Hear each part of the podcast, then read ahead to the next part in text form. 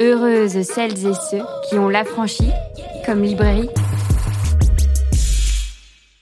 Ô poétesse, il y a dans vos mots, dans vos livres, toute la puissance du monde, celle qui nous bouleverse et nous inspire, nous relève et nous fait avancer. Ô poétesse, votre poésie est brûlante et tendre, douce et violente, ô comme je vous aime. Pour le printemps des poétesses, votre librairie chérie met sur votre route le temps de quatre épisodes Rim Batal, Lisette Lombé, Anne Sexton et Nawel Ben Krayem. C'est parti Épisode 4 Nawel Ben Krayem Les mots pour se fendre et se défendre. Que l'on survive à l'intérieur. À l'intérieur coule la mer. à l'intérieur.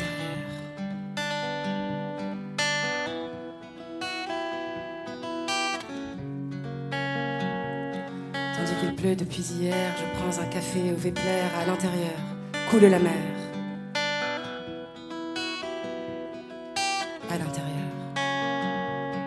Je les clichés de place Clichy, des hommes en selfie de couleur, assis comme des photographies d'un bleu pétrole, d'un bleu d'ailleurs.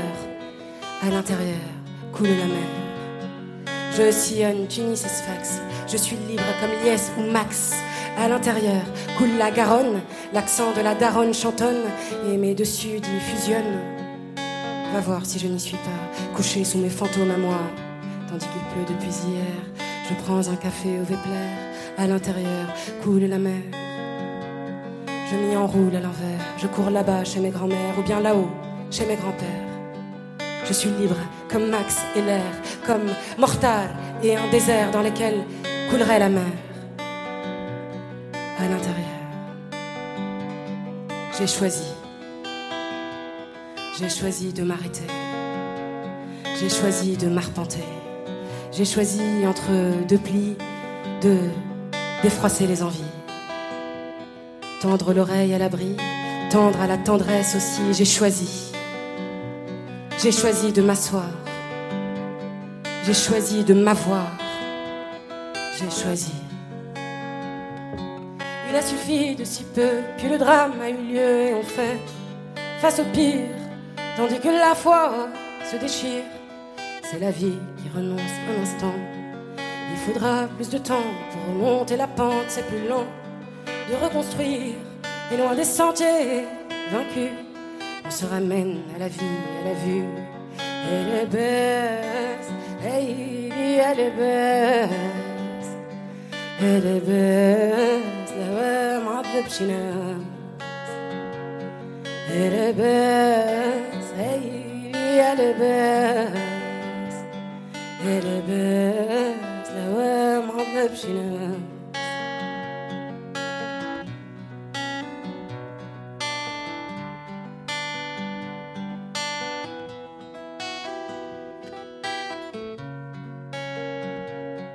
vient d'une partie du monde où on connaît sa chance du côté des vivants. Vu comme on gomme, on efface femme, homme et enfant en un instant. Alors on laissera des traces contre le temps qui trépasse des chansons ou des gosses, ça aide à battre l'angoisse, ça maintient nos âmes à la surface. Elle est belle, et il y a les baisse, elle est belle, la ouais, mon Elle est belle, elle est belle, elle est belle. On passera notre temps à réparer cet instant debout, sans maquillage, dans le naufrage sans fond, dans le naufrage inconscient. Le sommet qui s'éloigne, ça va s'éterniser. On ferait mieux de s'asseoir et de tendre la main à celui qui la verrait bien. Elle est baisse, hey, elle est baisse, elle est baisse, la ouais, معذب شي ناس. Elle est baisse, elle est belle, elle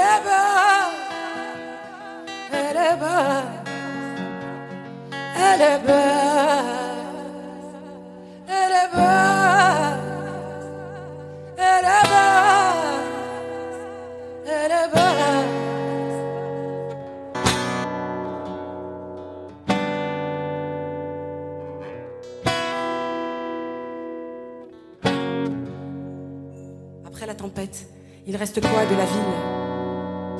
Il reste quoi de moi? Il reste ce qui me broie et mon ventre qui aboie, cette violence que l'on boit assis sur un bout de bois. Il reste ces bouts de cris rentrés dans mes écrits comme des coups dans mon corps. Couleuvre sans couverture, sans couvercle, sans verdure. De l'angoisse sans violon, de la bagarre sans vainqueur, sans art martial et sans cœur, sans soignant, sans, sans, sans.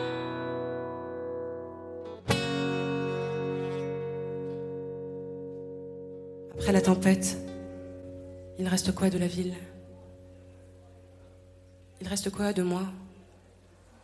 Quelques luminaires qui résistent, quelques lumières qui persistent, et mon ventre qui aboie, se fendre et se défendre. Mon pied est fendu j'ai levé le poing. Mon poing étendu, j'ai levé le pied. Montrer ses fêlures, c'était défendu, fallait les cacher, ça me cassait les pieds. Ce qui ne tue pas rend plus mûr, c'est sûr, ne rend pas plus fort, pensais-je au pied du mur. Pensez. Pensez. Pensez les plaies et les plis et voir de l'éclat dans toutes ces fractures, elles qui donnent du poids à nos choix, à nos joies, et bla bla bla bla.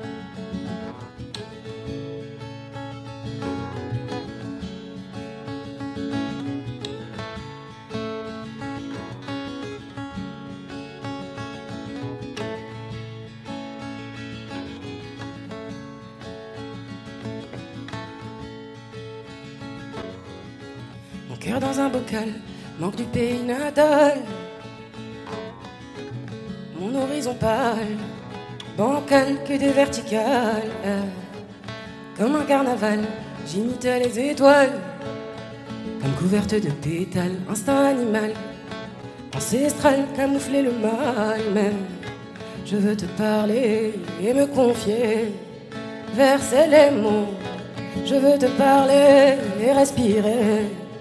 Il y en a marre d'avoir le cœur gros, me délivrer et m'évader. Laisser les mots me révéler et m'élever. Il y en a marre d'avoir le cœur bas.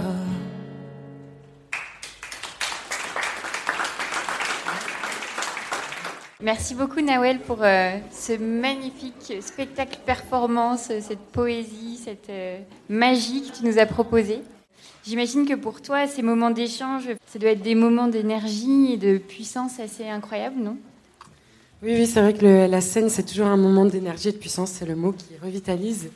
Après, c'est vrai que bah, cette forme-là, euh, elle a la particularité d'être un peu sur un fil, parce que la poésie, c'est quand même autre chose à partager que, que les concerts à proprement parler, qui sont faits pour une énergie euh, fédératrice, alors que la poésie, c'est un langage plus intime, donc c'est quand même une autre facette. Il y a de la puissance, mais dans, dans les failles. De créer une forme comme ça qui rejoint et le chant et la poésie, c'était important pour toi, en fait, de pouvoir avoir cette liberté? Oui, bah, c'est vrai que cette forme, elle s'est un peu imposée. Il y avait beaucoup d'instinct. C'était, c'est venu euh, la première fois au moment où j'ai, du lancement du recueil et du fait que j'ai ce passif de chanteuse et de performeuse. Je me voyais pas euh, juste présenter le recueil dans une signature ou une rencontre classique en librairie. Euh, ça allait de soi que j'allais le, porter à l'oral, alors que le processus d'écriture, il ressemblait à, celui de tout auteur qui, en effet, choisit chacun de ses mots et, et dans un, rapport assez silencieux à, à la création. Donc, euh, j'ai pas du tout écrit le livre en pensant à la scène. Mais au moment de le partager avec le public, euh, j'ai tellement ce rapport euh, dans mon ADN euh, artistique et puis même en moi comme ça d'aimer ça, la rencontre, que cette forme est venue naturellement. Puis il y avait l'album qui était sorti quelques mois avant, donc il y avait des, des chansons qui dialoguaient facilement en fait, instinctivement avec avec les poèmes. Du coup, c'est comme ça que c'est né. Et après, c'est vrai que je, je ressens que c'est une forme un peu plus éprouvante euh, que dans le concert, qu'il y, y, y a, plus de, il y a moins de codes. Même le public, euh, par exemple, je l'ai joué euh, euh, pendant une dizaine de jours d'affilée de, au Festival d'Avignon. Puis il y a des fois les publics applaudissaient systématiquement après le chant, des fois pas du tout à aucun moment, des fois juste à un moment. Même le public sait pas trop en fait euh, quels sont les codes de cette euh, performance et, moi-même je sais pas trop. Et, euh, et je l'appelle aussi performance parce qu'elle a cette particularité de pouvoir durer 15 minutes ou une heure et du coup je peux y mettre des poèmes, enfin rallonger la partie qui est plus sur l'intime au début ou au contraire la partie plus politique, enlever la partie féministe ou au contraire l'étoffer. Enfin c'est vraiment selon selon l'instinct, l'instant. Et donc moi-même, c'est prêt parce que je, je, ne lâche aucun de mes mots, en effet, parce que c'est pour moi euh, l'endroit où j'exprime le mieux. Euh, mon amour des mots, c'est même trop prétentieux. Enfin, à quel point je suis au service de la puissance des mots. Mais voilà, c'est une forme qui est vraiment guidée par ça chose de plus, plus fort que moi qui est la poésie, mais qui moi-même du coup me balade un peu et, c'est vrai peut me, perdre plus qu'un concert. Ou de toute façon, on peut pas se permettre autant de liberté vu que je vais pas mettre en galère les autres musiciens. Euh, on sait qu'on fait deux fois le refrain et puis voilà, je vais pas m'amuser parce que je le sens à faire un truc.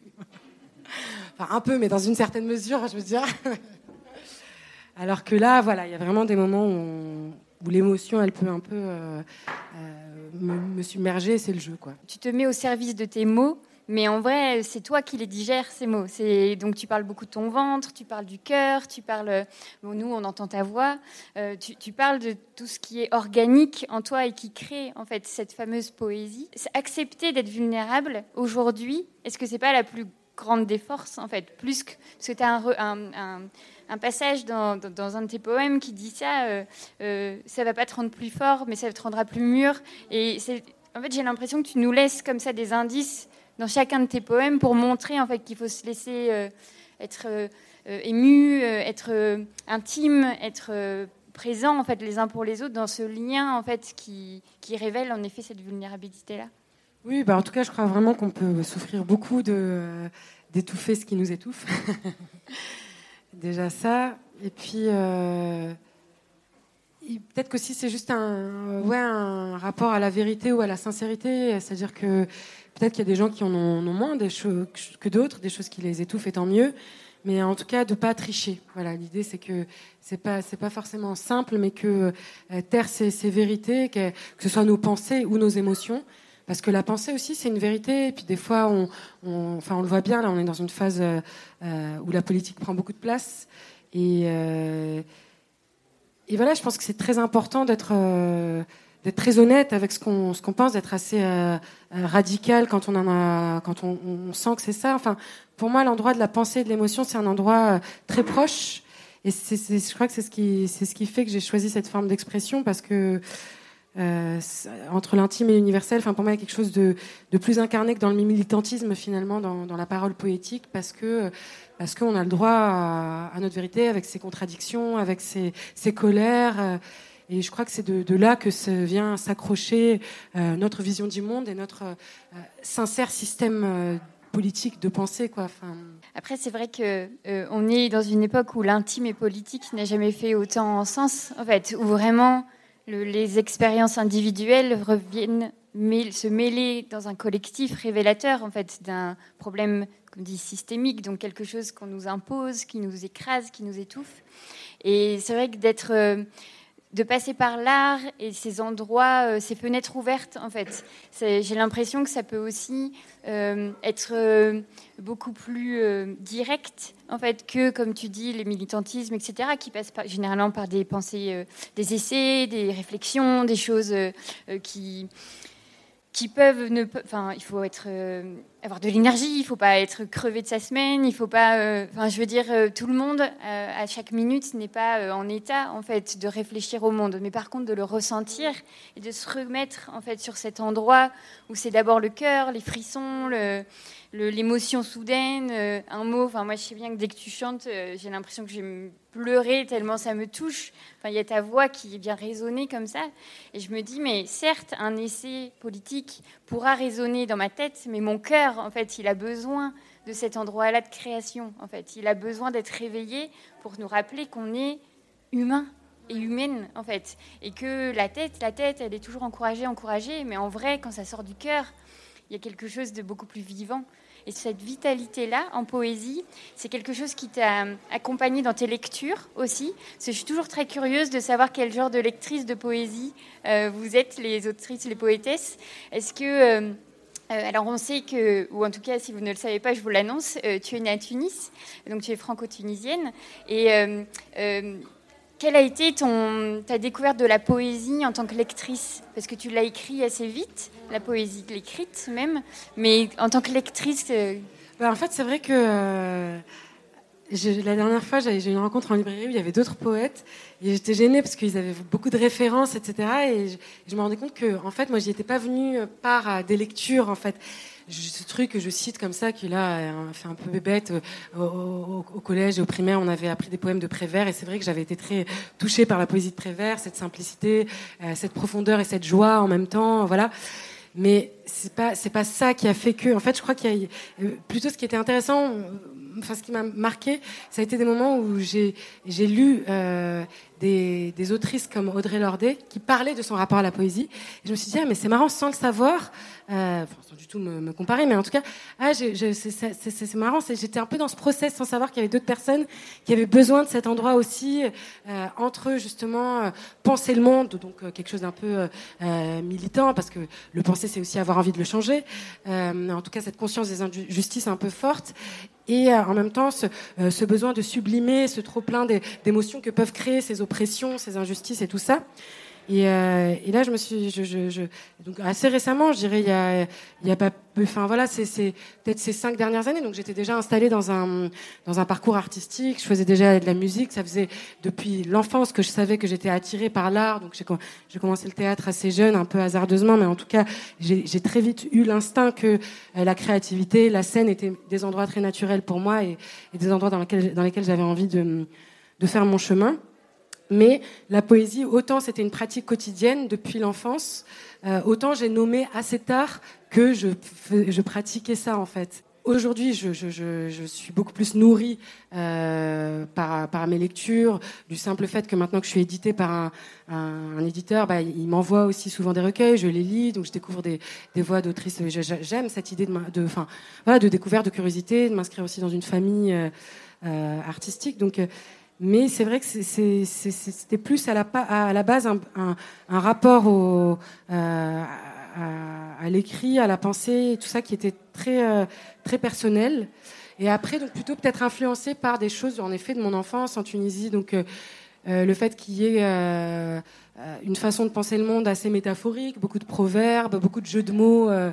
Euh, dans les devantures de magasins, euh, des fois un peu tiré par les cheveux, mais moi-même dans mon écriture, des fois, j'aime bien jouer avec les mots d'une façon presque poussive. Enfin, euh, pour moi, c'est jamais trop de faire attention au bruit des mots, de les renverser, de. Enfin, vraiment, ce côté ludique en fait du rapport aux mots, ça c'est assez présent en Tunisie et dans le dialecte, dans la façon d'être.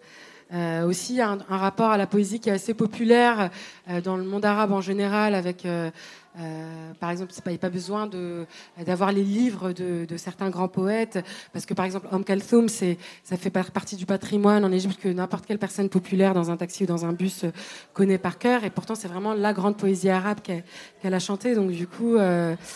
Il y a ce rapport un peu comme ça dans le dans la dans le quotidien peut-être qui fait aussi que euh, que quand j'écrivais, j'étais nourrie aussi de, de cette façon de penser le monde, mais sans me, euh, en aucun cas m'autoriser à me référer à une tradition littéraire. Voilà.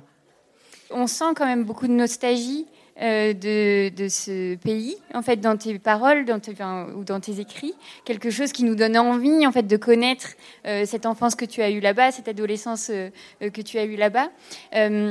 Est-ce que tu, te souviens en effet de ça, de cet endroit un peu d'oralité? En effet, l'âme euh, poétesse, j'ai l'impression qu'elle est peut-être un peu plus présente, en tout cas euh, euh, du fait que c'est aussi des sociétés un peu moins matérielles. Moi, j'ai grandi dans une Tunisie où il n'y avait pas encore de supermarché, tout était plus lent, tout était plus donc la, Tunisie dont je parle, elle a beaucoup changé parce que voilà, maintenant, euh, de toute façon, le monde a Internet. Enfin, il y a quand même euh, un gap entre euh, la fin des années 80 et aujourd'hui, quoi. ça a énormément bougé, mais hum, mais cela dit, Ouais, c'est vrai que j'ai cette, enfin, c'est vrai que j'ai l'impression que c'est un endroit de, de, de, consolation pour moi. Euh, ces discussions, même avec, euh, bon, mon voilà, mon, mon grand-père, qui est décédé, mais qui voilà, qui était berger.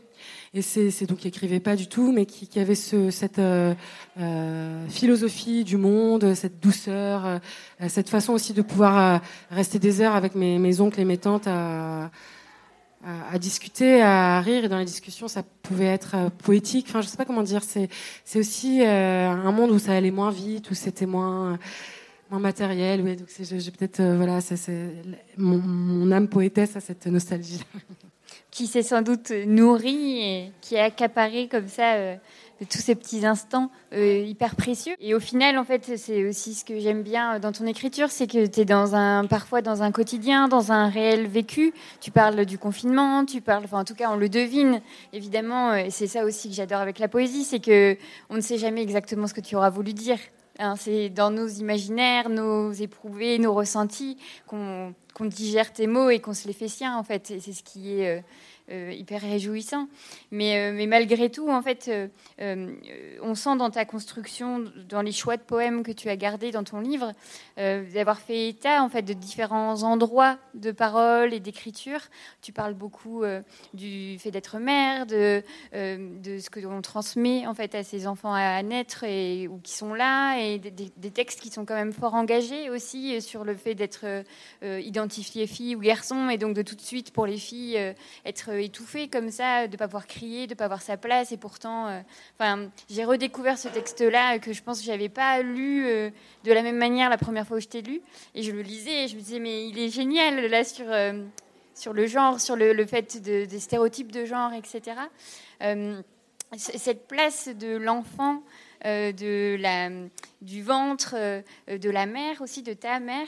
Euh, c'est des thématiques qui sont très fortes. Est-ce que tu as une transmission dans ta famille en fait, de mm. ces endroits qui doivent être quand même assez intimidants aussi? C'est parce que ça me manquait, cet endroit justement peut-être de, de l'intime, et que j'ai eu besoin d'aller le chercher, mais ça a été vraiment ma façon de construire cette espèce d'intériorité que mes parents n'avaient pas forcément le temps de, de, nous offrir à mes sœurs et moi. Ce rapport aux mots, j'ai l'impression que j'ai, découvert que les, mots avaient été puissants, euh, pas que dans, la poésie. Je trouve que c'est, euh, par exemple, dans ma famille, c'était un peu tabou la, psychanalyse. c'est un truc dont on se moque très facilement. Mais moi, voilà, c'est quelque chose dont, j'ai le sentiment, que ce soit dans le cas d'une thérapie ou même dans le cas d'une confidence, que de mettre les mots, ça, peut avoir un effet vraiment, euh, voilà, dans un cadre thérapeutique et pas poétique. Euh, de même, la, prière, je pense vraiment que ça a un effet euh, extrêmement puissant.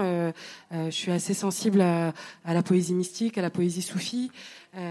donc, je crois au pouvoir des mots, pas que en poésie, mais du coup en poésie aussi. Euh, et, c'est vrai que ça, c'était un, endroit euh, porte fermée pour le coup dans mon éducation. Et c'est une porte que j'ai vraiment eu besoin d'ouvrir. Et je crois que c'est un endroit du coup qui me correspond bien vu qu'il est entre bah, ce, langage de, l'intime sans être thérapeutique parce qu'il y a cette pudeur de la métaphore, etc. Euh, il y a cette force un peu ouais de, chercher plus grand que soi. Il y a ce enfin voilà, j'ai le sentiment d'être au service de quelque chose qui me dépasse quoi, dans cette pratique. Aujourd'hui, euh, j'ai l'impression que les poétesses prennent plus de place. C'est le, slam, la poésie, ça a été quand même quelque chose de très masculin pendant longtemps. Mais là, j'ai l'impression vraiment qu'il y a une sorte de front de poétesses qui arrivent en force et euh, pour dire leur monde en fait et remettre un peu les points sur les i euh, de cet art euh, qui aura été kidnappé comme ça, un peu comme des guerrières poétesses. Ça serait c'est assez beau comme ça. Est-ce que tu, tu, tu as l'occasion de de vivre ces moments en fait de sororité euh, en poésie de, ou, en chanson parce que j'imagine que les chanteuses les compositrices euh, il y a ce truc là aussi euh, de la lutte d'exister en fait de bien exister dans des mondes qui sont colonisés par les hommes quand même. Et donc de devoir être côte à côte en fait ensemble faire front Oui, peut-être encore plus en poésie, puisque la musique, c'est quand même une industrie, donc il y a d'autres euh, choses qui font que ça peut mettre les, les gens en concurrence, etc. Alors qu'en poésie, j'ai le sentiment que bah, c'est un art plus intime aussi, donc euh, il y a moins de euh, collaborateurs qui vont décider que bah, faudra faire le même son de batterie pour passer en radio, parce qu'en ce moment, c'est la mode de faire ça. Enfin, du coup, quelque chose de plus personnel, on est moins dans la comparaison, vu que chacune est vraiment dans, dans le partage de son intime. Et du coup, je pense que ça peut encore plus créer ce, ce rapport très bienveillant. Et, moi, en tout cas, ressens énormément d'admiration pour, euh, pour les poétesses de ma génération. Je suis très curieuse de ça. J'adore les, les entendre, les lire euh, à la hauteur du temps que, j'ai, bien sûr. Mais en tout cas, je suis toujours ravie de participer à des événements collectifs quand, quand, quand je suis disponible et qu'on m'y invite. Euh, vraiment, c'est vraiment Surtout que je me, sens outsider dans le bon sens, c'est-à-dire que pour le coup, moi, j'ai aucune frustration par rapport à ce milieu-là, dans la mesure où j'ai été éditée avant même de nommer euh, mon activité de poétesse, quoi. Et je pense qu'on est, on est nombreuses. Donc tu, disais voilà, la guerre de se réapproprier ça, mais en fait, ça se trouve juste d'aller lever un voile sur un tas de femmes qui, qui, qui sont peut-être dans, dans une liberté de pratique qui est celle-ci, sans se dire que ça, ça vaudrait le coup euh, d'être, d'être édité. Je disais à une copine qui, qui rigolait que j'avais jeté pas mal de carnets ou je sais pas où ils sont. Elle me disait ah, bah, enfin, si ton éditeur, enfin, rigoler un peu. Euh, et en fait, c'est vrai, c'est une anecdote tout à fait euh, simple et sincère. Et ça se trouve, on est très nombreuses à, mhm. avoir mis des choses qui pourraient toucher d'autres personnes dans des carnets et puis à les, avoir jetées. Voilà.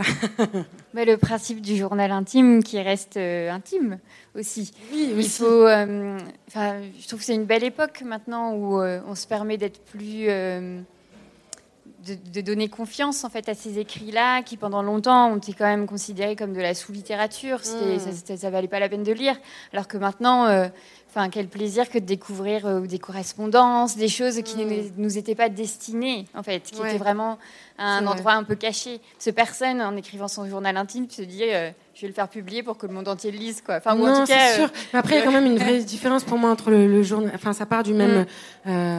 de la même émotion de euh, fait peut-être euh, de point de départ, mais quand même il y a après un, prisme qui est celui du justement de, du travail des mots, du mhm. choix des mots. Euh, de, n'en lâcher aucun, qui fait qu'on n'est pas justement dans un lâcher prise comme dans un journal intime. Enfin, là, on, est entre le lâcher, la prise qu'a la langue sur nous, la, comment nous on prend la langue, comment elle nous prend, mais en tout cas, c'est un vrai, pour moi, c'est un, une vraie démarche artistique, comme quelqu'un qui choisit ses couleurs en peinture, ou c'est pas complètement c'est quand même un peu différent de la pratique du, journal intime, la poésie. Mais c'est vrai que même quand on est dans cette pratique-là, à, trouver les bons mots, etc., on peut se dire que euh, c'est amateur. Qu'est-ce qui fait que euh, que c'est pas amateur? C'est aussi la rencontre avec un éditeur. Moi, qu'est-ce qui fait que j'ai rencontré un éditeur? Bah, C'est parce que j'étais déjà en lumière dans un autre art. Mais ça aussi, c'est des choses qu'on pourrait euh, euh, questionner en fait. Qui, qui, a accès à ce sentiment de légitimité, puis à ouvrir la porte de quelqu'un susceptible de lui dire en fait, ça vaut le coup d'être partager avec d'autres. Euh. Mais en ce moment, il y a une super vague euh, de poètes et poétesses qui sont euh, découverts, découvertes sur Instagram, en fait. Des gens qui publient et qui se font remarquer et qui se font publier et qui deviennent quelqu'un, quelqu'une de connu en dehors des réseaux par du papier. Et je trouve que le système comme ça enfin, le renversement où en fait les réseaux ont tendance à dématérialiser, à créer des choses un petit peu euh, superficielles là, c'est ouais, flou ou en tout cas on sait pas trop bien de qui à qui on parle, à qui euh, qui on lit. Et là de revenir au papier, de légitimer l'endroit du livre aussi, de dire bah voilà la poésie dans un livre ça marche. Hmm. Mais ça marche aussi en oralité et c'est les deux qui combinent quelque chose de super beau, quoi. Hmm. Enfin, d'un endroit de puissance, en fait, euh, de transmission, de partage on a différents endroits, quoi. C'est un peu euh, toutes les armes possibles, quoi. Je sais que tu as été fort touchée par euh, un, petit passage euh, d'une lettre de Lisette Lombé. Est-ce que tu aurais envie pour terminer? Bien sûr, avec plaisir. Donc ce sera un extrait de Ma tendre étincelle de Lisette Lombé. Ma tendre étincelle. Aujourd'hui, je me suis couchée dans notre canapé noir j'ai fermé les yeux et j'ai commencé à penser très fort à toi et à tout ce que j'adore dans ta personnalité, à toutes ces choses que tu fais qui me rendent tellement fière de toi. J'ai aussi pensé à ces traits de caractère qui me bousculent, qui me mettent au défi de t'aimer tel que tu es et non tel que j'aimerais que tu sois. Aujourd'hui, dans ce canapé, j'ai vu du feu. Tu brûles, tu crépites, tu piaffes de grandir. Tu te sens à l'étroit dans ce qu'on attend d'une enfant de 8 ans, dans ce qu'on lui permet, dans ce qu'on lui interdit. Tu veux t'habiller comme tu l'entends, tu veux qu'on te parle sans hausser le ton. Tu veux qu'on te comprenne entre les lignes et qu'on te fasse confiance. Je dois faire un effort pour ne pas projeter ma propre frilosité sur toi et te laisser partir à l'école gorge nue, sans écharpe. Je dois faire un effort pour ne pas m'inquiéter démesurément lorsque tu sors de mon champ de vision à la plaine de jeu. Tu joues à cache-cache avec ton cousin, tu ne risques rien. Je dois faire un effort pour ne pas crier que c'est inutile de crier. Parfois, je suis fatiguée des palabres, fatiguée des tractations sans fin, fatiguée de jouer à la maman taxi sans jamais un merci. J'ai juste envie de revenir à l'époque où les parents se souciaient moins d'être aimés que d'être respectés. Je laisse alors mon père et ma mère, papier et mamie, parler par ma bouche. Leurs expressions remontent du passé par ma trachée. C'est comme si je recrachais des crapauds à la place de mes mots. Quand tu te plains de devoir m'accompagner pour aller faire des courses, ou quand tu rechignes à donner un coup de main pour débarrasser la table. Voilà que je me mets à te rappeler que certains enfants dans certains coins d'Afrique doivent parcourir des dizaines de kilomètres par jour avec un jerrycan sur la tête pour aller puiser de l'eau potable pour leur famille. J'ai l'impression que ton poil dans la main vient chatouiller l'endroit exact où mes parents enfonçaient leur clou de la culpabilité et que ma cicatrice s'échauffe à nouveau. Aujourd'hui, je te vois comme une tendre étincelle. Mais peut-être que demain, si je reviens à cette table et que je t'écris une autre lettre, tu deviendras mon aimable furie ou mon joli mérou. Je n'aurai jamais assez d'un seul mot pour te nommer. Ce n'est pas toi la simplicité. J'ai besoin d'oxymores pour approcher avec finesse et justesse ta créativité, ton goût précoce pour l'harmonie des couleurs, ton aplomb, ton entêtement, ta sensibilité à fleur de peau. Il y a quelques semaines, tu as demandé à consulter une psychologue pour gérer tes angoisses nocturnes et tes accès de rage. Cette demande m'a émue par sa lucidité et sa maturité. Un peu renvoyée dans les cordes aussi. Tu es capable de verbaliser ce qui te traverse et ce qui te dépasse. Tu connais déjà les ascenseurs émotionnels, mais tu refuses de te laisser propulser d'un étage à l'autre sans avoir ton petit mot à dire sur la marche des choses. Tu me bluffes. Ta génération me bluffe. J'ai connu l'ancien monde, celui de l'autorité face à laquelle on ne mouftait pas, celui des punitions corporelles qui semblaient naturelles, celui des couvercles sur la parole des enfants, des femmes, des victimes. J'ai aussi connu la craquelure de cette tapisserie pourrie, de l'affaire du trou au mouvement MeToo. Nous avons dû apprendre, mes sœurs de cœur et moi, à recouvrer nos voix. Ce n'est pas simple de se faire entendre. Mais plus on est nombreuses, plus on fait du bruit, et plus les vieux murs tremblent.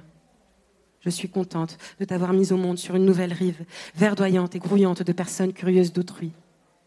Mais une bonne partie de mon existence se trouve encore de l'autre côté. Tu viens de me demander ce que j'étais en train d'écrire? Un texte sur toi.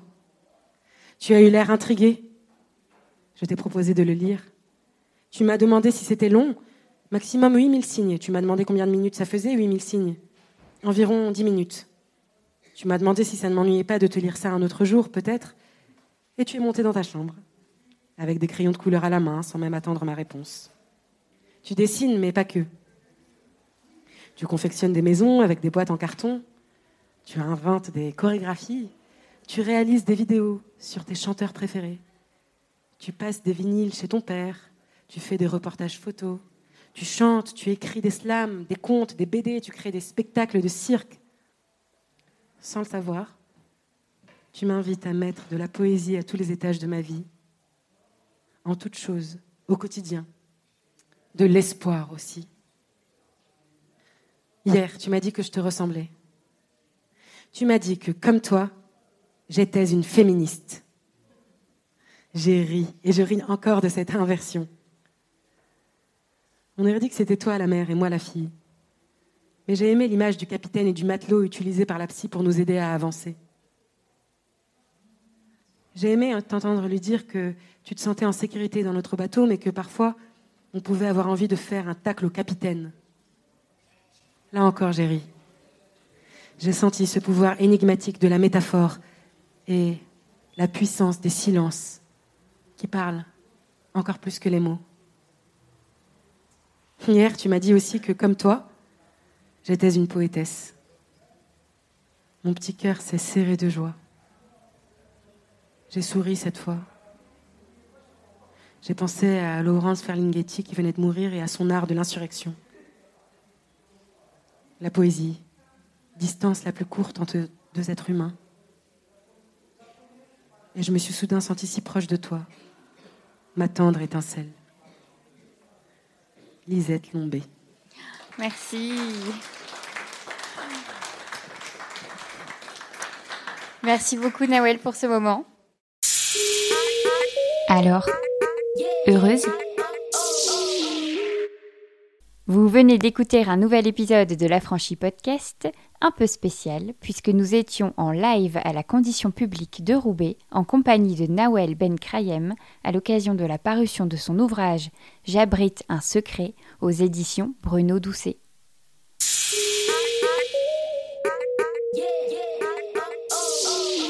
Si tu réalises que la vie n'est pas là, que le matin tu te lèves sans savoir où tu vas.